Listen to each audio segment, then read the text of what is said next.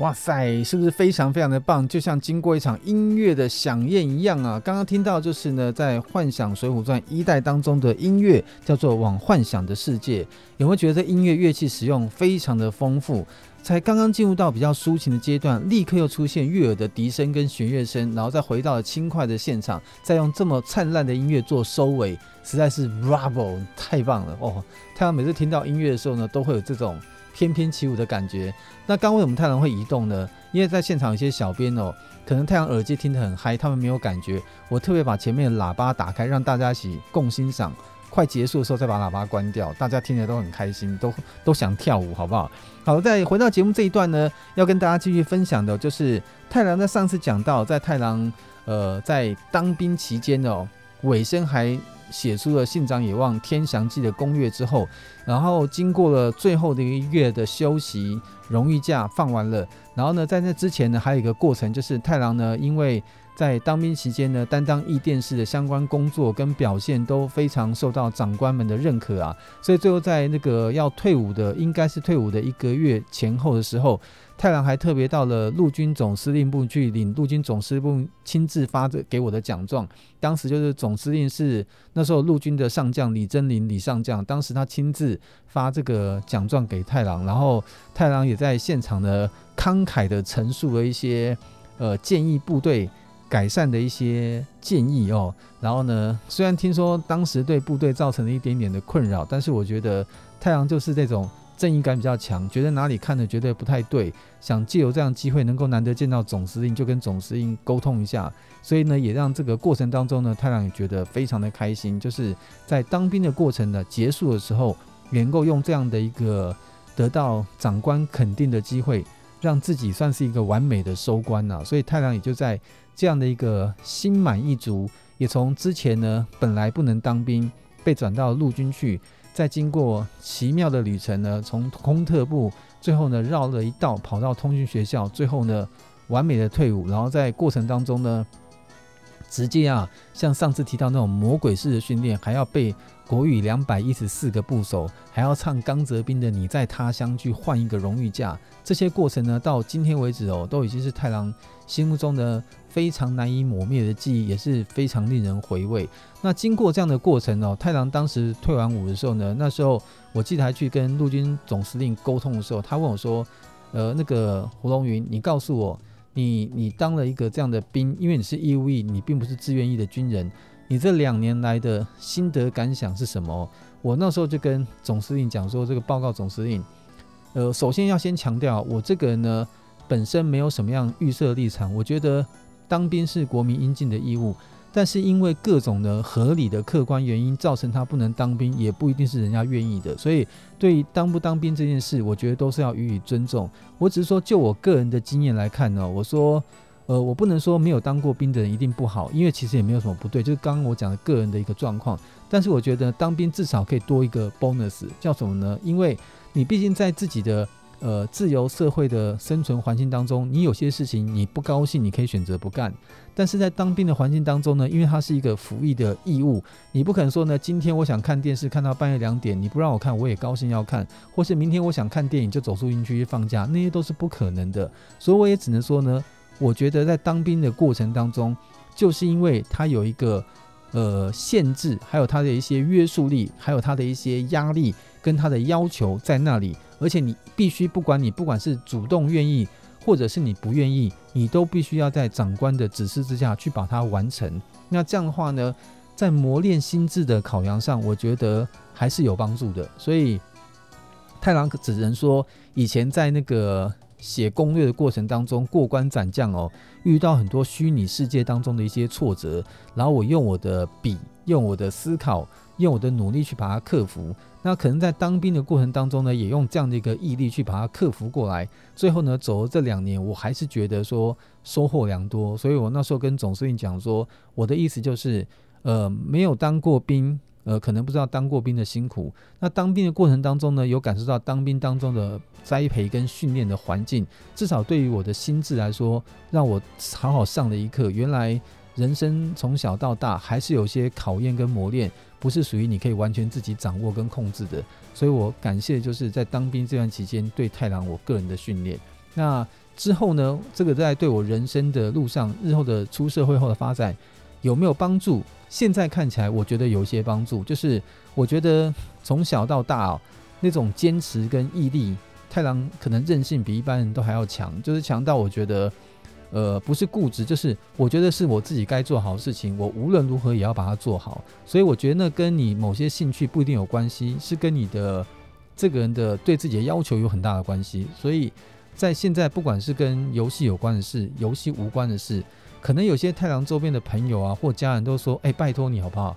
你不要下了班之后呢，看待每一件事情哦，都用公式的标准把它做到极致。”他说那样其实生活起来会很有压力。因为我刚刚说，比如说我要去做某件事的时候，这个事呢，可能不一定是跟游戏有关的事，但是我只要觉得说要做这个事情，风险之前有哪些是风险，哪些事情是需要注意的，我会把每一种可能都想得好好的。想完之后呢，我是希望说在做的当下，如果碰到任何问题，我是有能力及时应变处理的。就好比呢，太阳在很长一段时间当中，有很多商务上场合需要跟人家谈判，那我在谈判之前，常常喜欢在公司内。找着商务部门的同事一起来沟通，一起来模拟，就是模拟对手有可能会讲什么东西。那我的当下应答是什么？那我告诉他们一件事说，为什么要把自己训练到这种夸张的程度？我就跟他讲一个很合理的人性的反应，就是你想想看，当你在跟人家交谈或跟人家在谈判的时候，当下人家丢出了一个事情需要争取你的结果，如果你可以从容不迫的。立刻侃侃而谈，说针对这个事情，你本来就想过，你的看法是如此的话，通常我跟大家报告，过去的试验比例百分之百，人家对你，我没有说百分之九十哦，是百分之百，不管之后会不会合作，在那一瞬间的当下，大家都会认为是你本来或者是你早就知道是这个情况，或者你讲的这些意见，他会当做很认真的方式来听，因为只有需要去想一下，说我回去了解一下，他才知道说这个事情你是不了解。你就算是瞎掰也好，你如果当下能够从容不迫，把每一件事情很振振有词的讲出来，通常取信人家的可行性都会很高。所以太郎其实应该这样讲，就是把自己的一些严谨的标准，目前在生活当中到这么大了还是这样在用，可能对周围有一些压力的，但是那是太郎自己对自己的要求。我觉得这样一个过程哦，可能多多少少跟太郎当兵的过程当中有点关系。就像在上一期节目当中我提到。写错一个字的部首就罚写一百遍，我也不要讲的那么有节操，我就是单纯的是不想写得快累死，所以我就想尽办法把它背到熟，背到不要错，发音要正确，我就不用罚写了。所以我也不是那么有爱，简单的说，我就是不想被罚写，不想被罚念，所以我要把这事情一丝不苟的把它做完整。所以呢，这样的个性可能也让太郎之后的这个生涯当中呢，得到了很多很多潜移默化的带领的动作。这也是呢，太郎在从退伍之后，领了陆军总司令部的奖状，回到了社会当中呢。我决定要再回到游戏的职场上。我觉得呢，push 我一个很重要的原因，也可能是跟我这个个性有关。就是之前我能够把事情做得很好，我虽然经过了两年的当兵空窗期，我认为我如果还是热爱游戏这个产业的话，我再回去这个职场上，我还是可以把它做到很好。所以我就毅然决然的要回到游戏的职场，回到热爱的游戏出版这个领域里面去。等下下一段的时候呢，太郎再跟大家分享一下，我回到游戏出版社，就是之前太郎所待过最长时间的尖端出版社，又有哪一些不同样的转变，再跟大家分享。那接下来介绍这首音乐呢，是在《幻想水浒传》的，也是一首在一代当中的音乐。那这首音乐呢，叫做《王宫的调查》，就是在王宫当中调查当中的氛围所听到的一首好听的音乐。到底是什么样的感觉？我们来欣赏一下。也同样的有非常那种王宫的氛围的气氛，而且。有点像是那种教堂的，呃，欧洲的教堂就有那种键琴，你知不知道？弹的那种音乐感觉就非常像这首音乐曲风。我们大家一起来欣赏一下。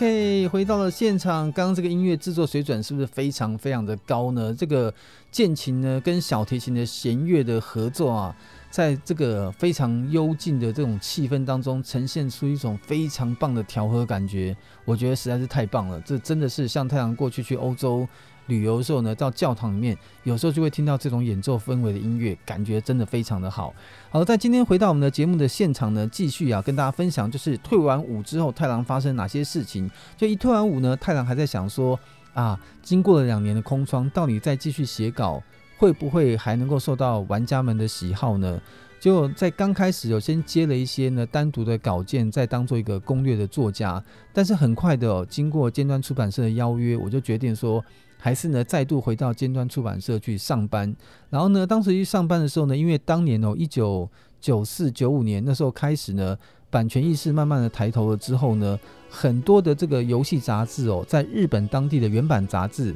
就开始陆陆续续都很多都登场了。因为你也知道，市场规模只要一旦大。那相关的周边商机就会跟着大，不管像是周边商品啊、周边出版啊、周边发行啊、音乐制作啊，都会非常非常的蓬勃。所以那时候呢，太郎记得有很多很多有名的出版社。像大家所熟悉的，像法米通，像是祖父之友社，像是电击，很多后面才出来的，还有角川啊，这些都是有做游戏杂志，还有德间书店啊等等。那这些出版社呢，蓬勃制作发展之后呢，台湾的这个出版杂志社就慢慢的开始啊，会想要去争取一些日本正版杂志的授权，可以让他们用合法的引用方式来做沟通。那时候呢，太郎回到这个出版社之后呢，呃，就是从开始制作攻略的。手感开始哦，开始慢慢的加温，然后也开始熟悉一些正规的出版社的作业。那其实刚刚太郎也跟大家分享，就是刚回到出版社之后呢，出版社开始他的那个经过两年时光，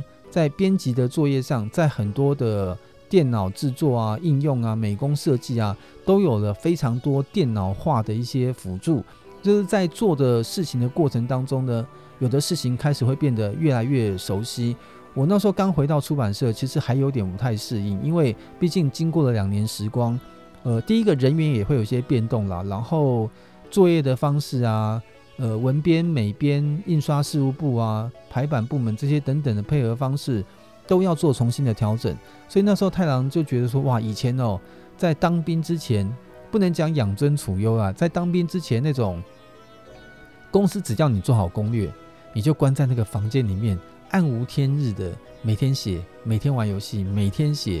想想看哦，好像也不错。因为其他的这个尘世间的事情都不用你管。可是那时候，因为出版社希望我回去之后呢，毕竟我已经当完兵了，他们希望说一个正直的社会人士，他们觉得我对游戏行业如果还是有热爱的话，游戏杂志也算是一个媒体。我应该去了解更多游戏杂志媒体的一些作业方式，这可以帮助我呢，可以跳脱除了攻略作家的身份之外，也可以呢摄入更多出版发行的事物。所以当时呢，我就在这过程当中呢，开始每天串门子，去跟很多的部门讨教一些这个相关的事物的发展。讲到这边呢，我还还漏讲了一个哦，刚刚讲到当兵对我有什么帮助？当兵因为在那样一个环境当中，必须要能够很。安全的到退伍，安安心心，没有什么问题的退伍，你就需要在部队当中要取到仁和这两个字哦。诶，今天穿的衣服是那个令和，当时叫仁和，令和是日本换了天皇之后改制，今年是令和二年。那当时呢，就是很重要是仁和，所以呢，太郎在当兵以前，我那时候记得介绍过，我在各个部门间比较横冲直撞，没大没小，只为这个。作品好，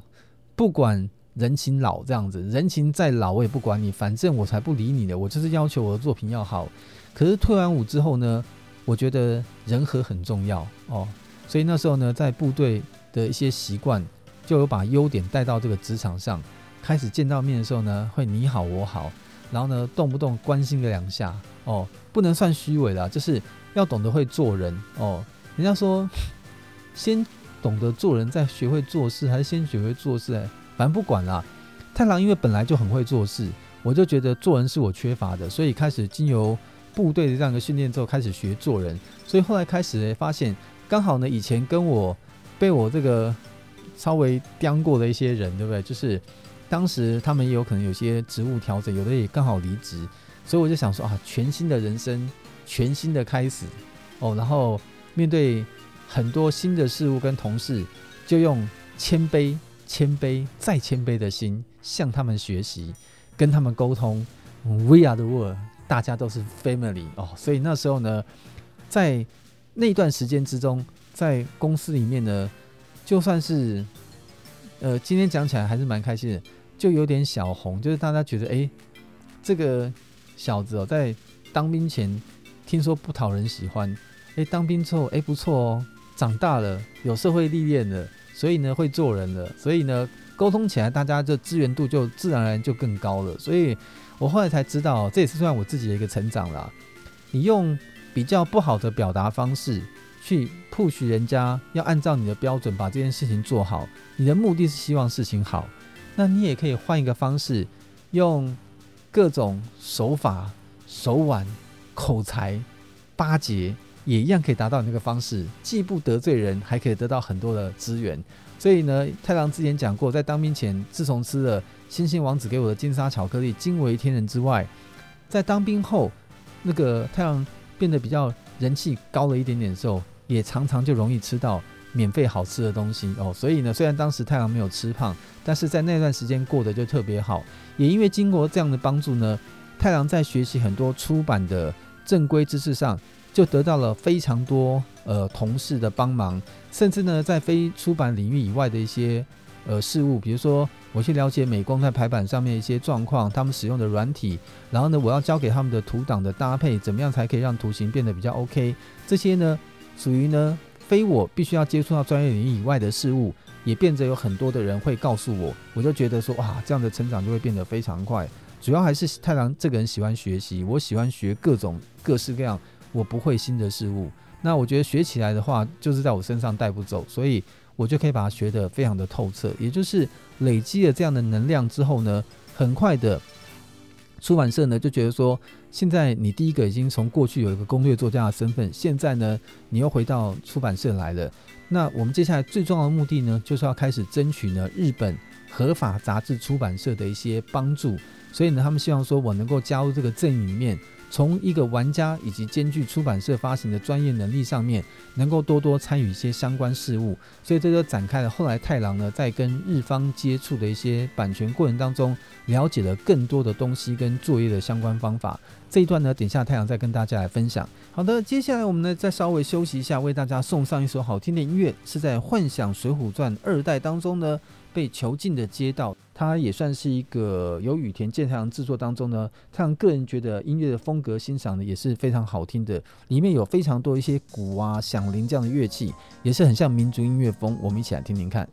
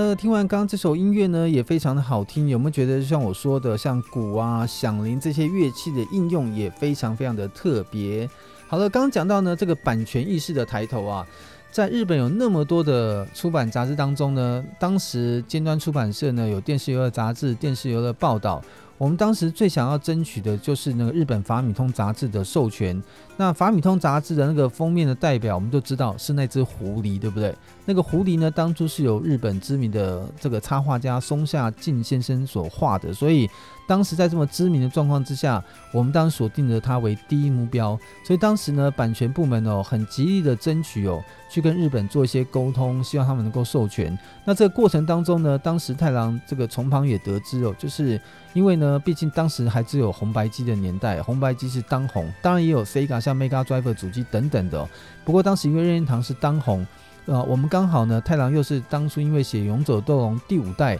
跟任天堂的台湾公司呢有了不解之缘，所以当时呢也知道，好像尖端出版社也有拜托任天堂的协助，台湾的分公司的协助，去跟日本像法米通啊、德间书店这些大的游戏杂志的正版出版社去沟通一些出版后来合作的可能性，后来也非常顺利的。让尖端的终于得到了这个日本杂志的一些授权，像法米通等等，也可以使用他们的一些图文的报道，变成是中文化的版本的内容，再加上一些我们台湾的编辑呢，用自己的观点所写的内容呈现出来的后面杂志的一些相关的报道。所以，当这样的杂志风格推出之后，因为是用合法的版权形式的引用，那编辑在挑选内容章节的时候，自然就不用再遮遮掩掩，就可以很清楚、很这个完整的把一些内容拿出来直接用。要不然以前像是在做那个杂志还没有办法得到版权授权的时候，有时候你在剪那个图片啊，或在找一些插画插图的时候，为了避免会惹到额外的麻烦，因为你知道日本的版权其实很复杂。就像一部卡通来说，它不是说这个卡通是东映拍的，这个版权就全部是东映的，它里面会牵扯到音乐制作人、原画很多乱七八糟的事物。所以当时呢，因为在没有版权的年代，在做这些图片的时候呢，有时候这个也可能是当地的杂志社，他去引用了当地其他的外部资源放进来的一些呃版权的内容，可能是专栏或者是插图。如果呢，这个出版社就算是懒得找麻烦找我们，也有可能是这些原著作的拥有人会认为说，在没有经过他们的同意之下，他们只在日本当地给出版社用，我们一个台湾出版社却直接拿沿用的话，我们也有可能会惹到额外的麻烦。所以当时在那个年代哦，我们在从谨慎的使用到后来可以呢光明正大使用这个转折之下，在制作的心境上哦。我觉得让这个出版杂志社的编辑心情好了不少，也觉得哎，开始做这个事情是正大光明，这个非常好的一件事情。所以在制作内容的时候呢，也带动了整个杂志业绩的销售跟成长。所以当时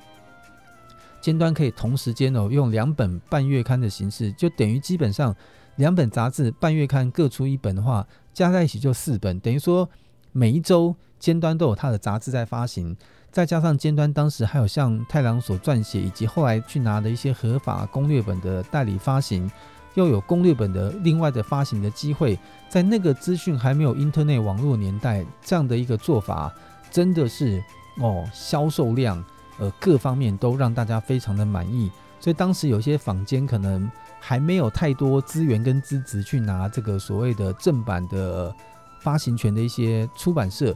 还是啊冒着风险去做很多。未经授权的一些图文的使用的游戏杂志，但是因为当时他们为了抢市场嘛，不像因为正版杂志它可能会有些版税的地方需要支付，所以杂志的销售的价格拉不下来，他们可能就用低价方式抢进市场，甚至还是用快速的周刊方式来做，这也造成了对当时的一些这个正版出版社的不小的压力哦。但是总而言之，毕竟是以公司组织的规模来做，尖端还是挺了过来，再加上尖端当时。它还有很多的部门，比如说动画啊、流行啊、青少年啊，所以整体 balance 之下，尖端还是得到了相对比较充裕的发展。那当时呢，我们好不容易争取到版权，我们也加入了整个每一集杂志和报道挑稿、审稿、编辑会议的过程。之后呢，我就有一天突发奇想哦，就告诉那个公司说：“诶，我看到那个日本呢，也有在除了做攻略本之外。”他们也有在尝试做一些类似攻略发行的一些专门性的杂志，那就是以攻略为主体的杂志，而不是像报道性的内容。所以太郎那时候就想说，是不是可以跟日本争取哦，就是我们也跟这个攻略性的杂志做一些这个新闻资讯的交换跟合作。但是我最重要的目的哦，我想要创造一本属于台湾自己的电玩攻略杂志。然后这个杂志呢，我希望能够借由这样的杂志。培养出呢很多台湾对于游戏有热情，像当年太郎一样的人，但是可能没有舞台，呃，没有机会的人，能够留给他们一个园地，让攻略作家都可以透过这本杂志来写他们心目中的攻略，并且刊载在这本杂志上。那当然啦，太郎在这种主政之下，我一定会付稿费的。所以我觉得这是太郎希望能够建置一个很健全写攻略的环境。所以也因应这样一个过程跟情况之下呢。呃，公司也同意了这个方向，叫我去努力去推行看看。太郎呢，就在经过了一段时间努力之后，终于呢决定啊，以月刊的形式，因为呃，游戏要写攻略需要攻略上作业时间，它毕竟不像新闻的报道，可以用一些新闻资讯跟本土的推推论的撰写，就可以把这个内容丢出去的。所以当时我需要争取到一定时间，然后完成比较安全的内容，以及经过审核过的。所以我们就决定用月刊的形式来呈现，所以当时就推出了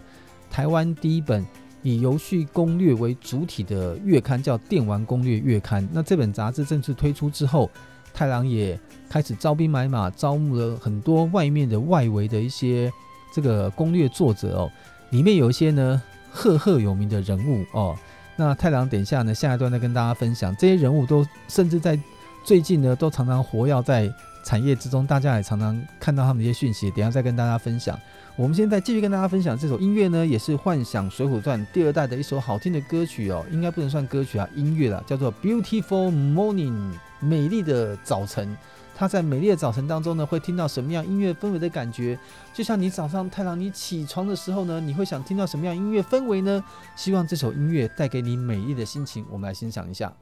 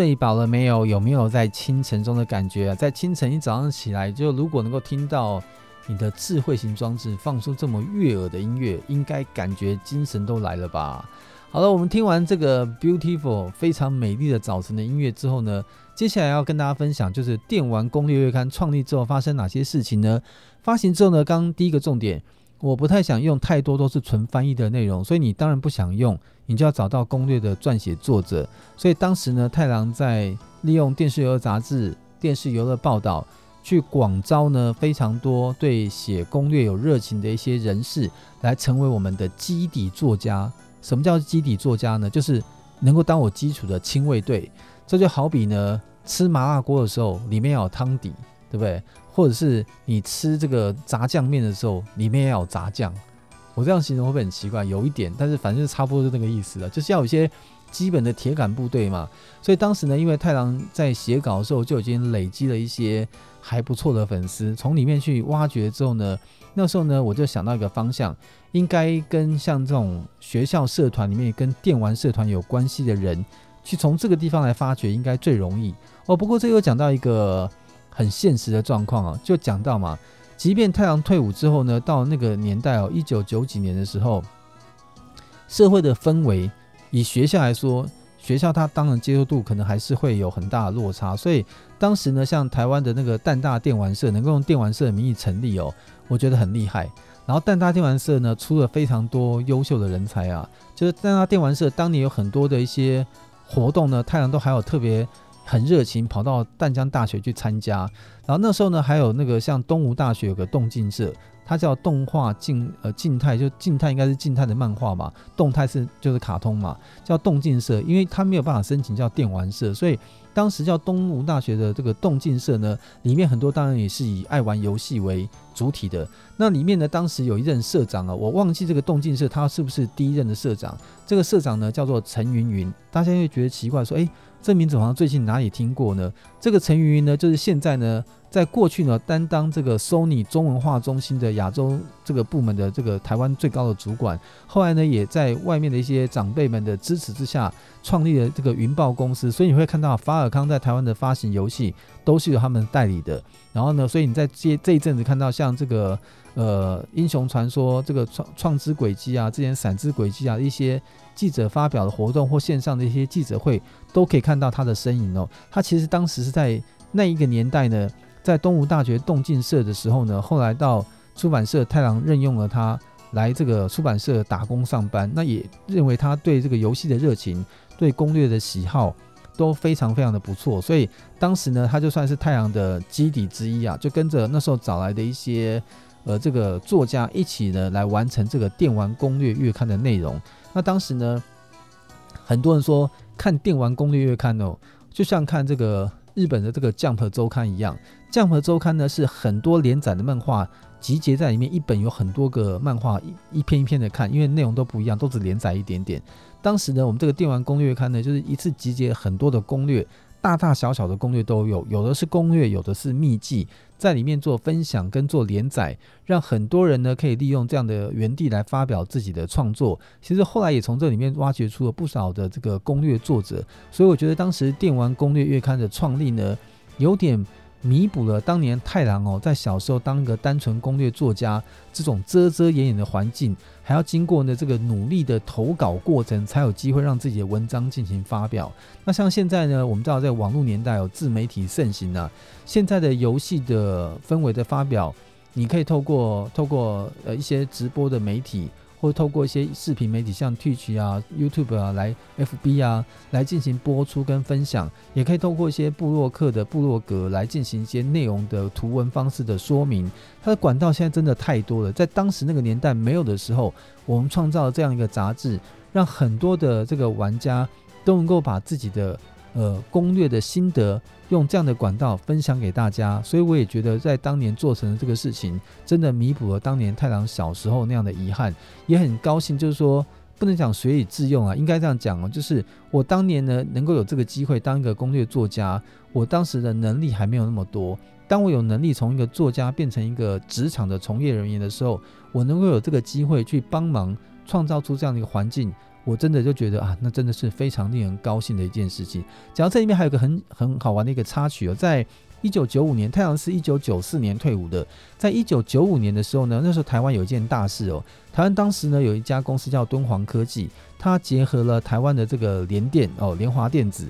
然后呢共同开发出了这个台湾史上第一台十六元的电玩游戏主机，硬体规格呢比美超级任天堂。这个主机叫做呢 Acan A C A N，是 A C A N 这个主机是十六位元的游戏主机。当时这个主机刚推出的时候呢，它为了要找这个好的一些开发阵容，当时其实外部的厂商都很难找，因为毕竟你要跟日本的任天堂跟这些大厂打对台，Sega 他们不可能会找厂商支援你，所以当时呢，他们就先找了国内的很多这个电脑老牌的资讯开发公司，像大宇啊，很多公司。其中那时候呢，他们有找到一家公司叫权威资讯，当时呢，用这个中国的古典名著的《封神榜》。当做主题做了一个中文版的 RPG 的游戏，那太阳也非常荣幸，这是 Arcan 主机上面的历史上，呃，华人开发的第一款电视游戏的角色扮演游戏。当时呢，也拿这款游戏呢找到了尖端出版社，尖端出版社也直接指定我成为我，呃，当完兵之后呢，另外一款大作，而且这个大作呢也是用单行本的方式发行。然后这本书当时呢，因为卖得非常好。然后呢，甚至这个书当时太郎印象中还没错的话，我曾经还有在上班时间接到柜台转过来中国山西那边打过来的电话，打岳阳电话去问他买到这个主机跟玩游戏攻略当中的一些问题，都把我吓到了。为这样是打国际电话来问攻略，那也算是奇葩了这样子。所以呢，在这个情况之下哦，太郎一点书当初在完成这部作品的时候呢，他算是空前也是绝后了，因为这个主机很快。我印象中没有一年，他那时候还推出过台湾的那个直棒游戏，就是他没有一年，他就因为厂商的支持度啊、开发能力，然后市场的反应不足，后来就没有再推出后面的作品了。但是我我我应该开个玩笑，这对太阳又是留下一个维基百科等级的历史记录，就是它是空前也是绝后，因为你也没得比较，因为这主机没有了。当年发行第一款角色扮演游戏的就被我写走了，写完之后也没有再发行了，所以。我后面也没有人可以再写这部主机了，这也算是一个新纪录了。但至少在当年 Arcane 的统计历史上，《封神榜》和《封神榜》的当时我写的攻略是那个时候呢卖得最好的游戏，然后呢卖得最好的书，这也算是可以帮他留下一点点在烟火中灿烂的那个美丽的回忆吧。我也觉得太阳也觉得这是一个非常好的。好的感觉哦，也就是说，当年在做电玩攻略月刊的时候，不但在编辑月刊，也另外花一个时间去把这部作品也能够把它完成。对太阳说，也是一个非常非常深的这个意义哦，也在这边跟大家分享。好了，我们接下来再休息一下呢。从这个出版社到黄金年代，到从当从业人员之后呢，有各式各样的机会，有一个很好玩的机缘哦，因为这刚刚讲都是平面媒体嘛。后来为什么太郎会去慢慢往立体媒体，就是所谓的传统的电视媒体去发展呢？这有一点点前奏的不解之缘，这个可以跟大家分享到底是怎么发生的。所以呢，等一下再回到节目现场，太郎要跟你分享一下当年太郎跟大家可能所熟知五六年级生所熟知的电玩节目《电玩大观园》有一点点的渊源。那这个渊源呢是。没有经过公开隐藏版的故事，等下跟大家分享。跟大家送上这首音乐呢，呃，也是我们《幻想水浒传》的一首好听的音乐。它是在《幻想水浒传》的二代当中的一首叫做《回响》的乐曲。然后等一下回到节目现场，我们再继续分享后面的一些相关内容。我们来听听看这首好听的音乐。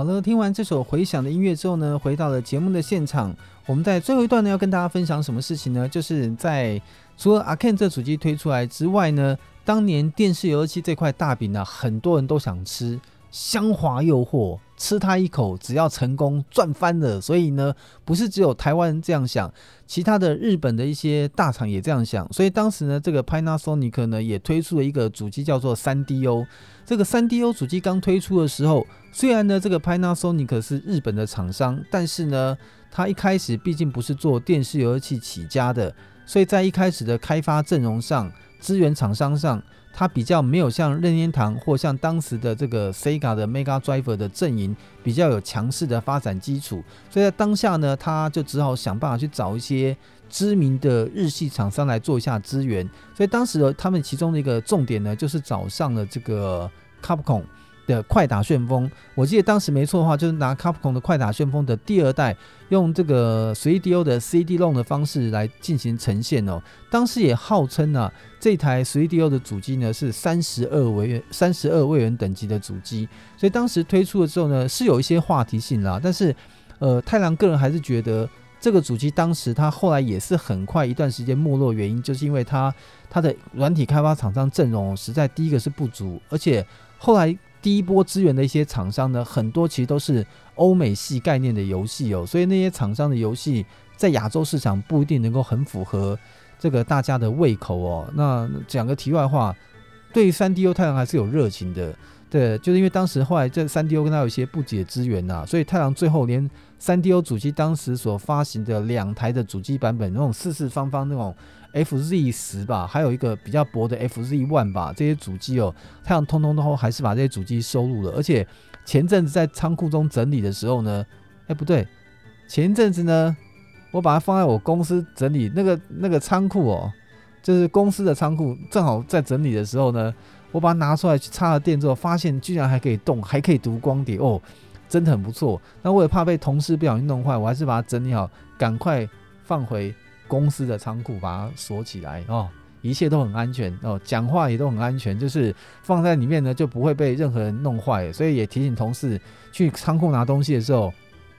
特别要小心哦。所以在当时这个 3DO 主机呢刚推出来的时候，先找了像 Capcom 的快打旋风，他也想要运造一些声势哦，所以当时呢这个 3DO 就找了我们尖端出版社说，希望跟我们这种电玩出版社，第一个当然有广告的配合，第二个希望这个出版社。能够帮他们举办一些活动，所以当时呢，就由三 DO 赞助的状况之下，我们当时呢跟这个 Capcom 一起来合作。那 Capcom 当时的软体发行的代理商哦，那时候是第三波，然后呢一起合作，就在那个现在台北市在那个延吉街跟忠孝东路那个十字路口哦，呃那个地方呢现在好像是一个。那个山西数位的销售地，那个转角口哦，之前它其实是有一个舞台的，有电视墙的。那时候呢，还是一个广播电台的 Open Studio 在那个地方设置。在太郎那个年代，在一九九九五到九七之间，我记得那边是一个 Open Studio，所以当时就在那个街头的开放性的舞台的有电视墙的活动上面，我们就在那边接上那个三 D O 的主机，在街头打快打旋风。那时候呢，因为每次办活动的时候都是要在假日才能够举办，那通常。假日，而且那个年代哦，也没有讲什么加不加班的问题啊，我们都是责任制，对不对？哎，我发现那个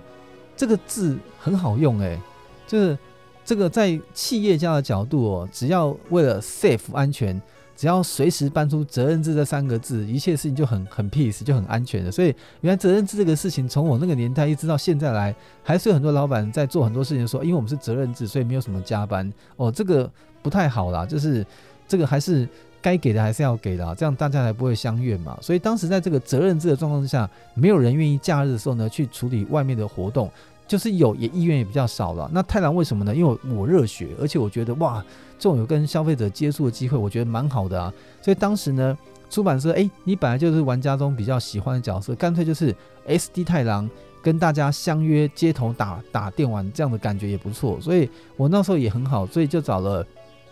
几个比较志同道合的同事啊，呃，这是比较好听的，就找了几个对太郎任劳任任劳任怨的一些同事，跟着太郎假日就在那个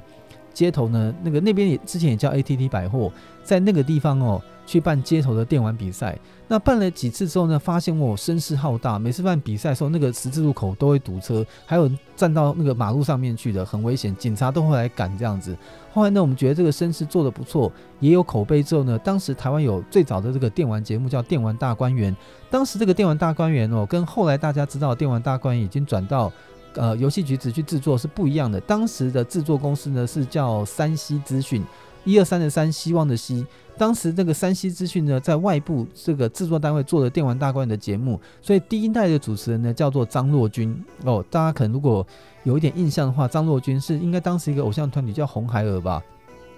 好像叫红孩儿。对，张若君是他当时一代的主持人，所以呢，当时这个电玩大观园呢在制作的时候呢，我觉得他做的还不错，我就用出版社的名义呢去找了这个电玩节目，说，哎，我是平面媒体，你是立体媒体。咱们要不要一起来合作 run 这个事情？所以后来呢，也造就了就是三 D O 当时呢在合作过程当中呢，也拨了一些预算给这个电玩大观园。所以当时就由电玩大观园的电视，再加上军团出版社的平面，两个共同来合作制作这样的三 D O 的一些系列的介绍跟推广的节目。所以当时其实，在每到假日的时候呢，我们要办三 D O 的快打旋风的比赛的时候，就吸引到非常多玩家们的瞩目，也很多人来参与。那太郎也是借由那样的一个场合跟情况哦，硬生生的拿着这个麦克风棒跑到舞台面前面去，用我本来就对游戏专业的了解，为大家分析游戏，介绍选手上来访问，然后进行比赛，做实况转评转转播。所以我应该算是那个年代来说，诶，我搞不好是那个年代的实况转播组诶。那时候我也会在旁边去转播快打旋风，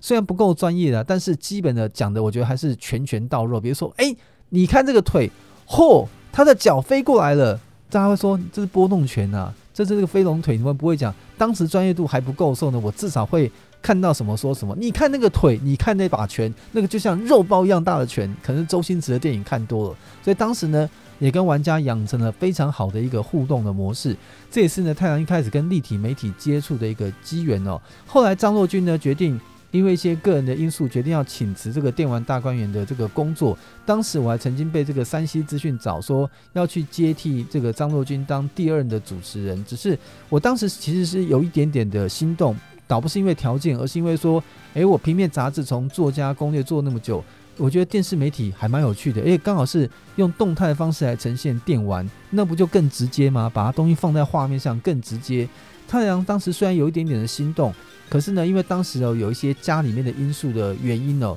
太郎还是觉得说这个时候投入到这个行业里面，可能怕家人会觉得不太好。再加上当时呢，呃，出版社对我真的是非常的好。我觉得呢，你就是在这个过程当中，你后来又换了一个地方，跳到另外一个公司去，我总觉得才刚退伍还不到两年时间点，我就做这样的事情，好像不太好。所以呢，后来就婉拒了这个事情。那也后来就变成是。这个山西之星在张若君之后，下一代呢就找了这个朴学亮来担当主持人。那大家所知道的天心，那是后来游戏橘子呢正式接手了这个制作单位之后，才重新用天心来当新一代的主持人来开始做电玩大观园这个节目。所以当时太阳是因为这样一个机缘当中呢，跟电玩节目有了初步的接触，也让我呢从这个平面比较静态的图文的平面媒体。突然去感受到了一个用电玩节目方式呈现的立体媒体，它的一些影响力、跟它的魅力、跟它的威力。而且当时太郎常常会在那个年代会看去那个录影带店，会有租一种录影带，就日本当时任天堂的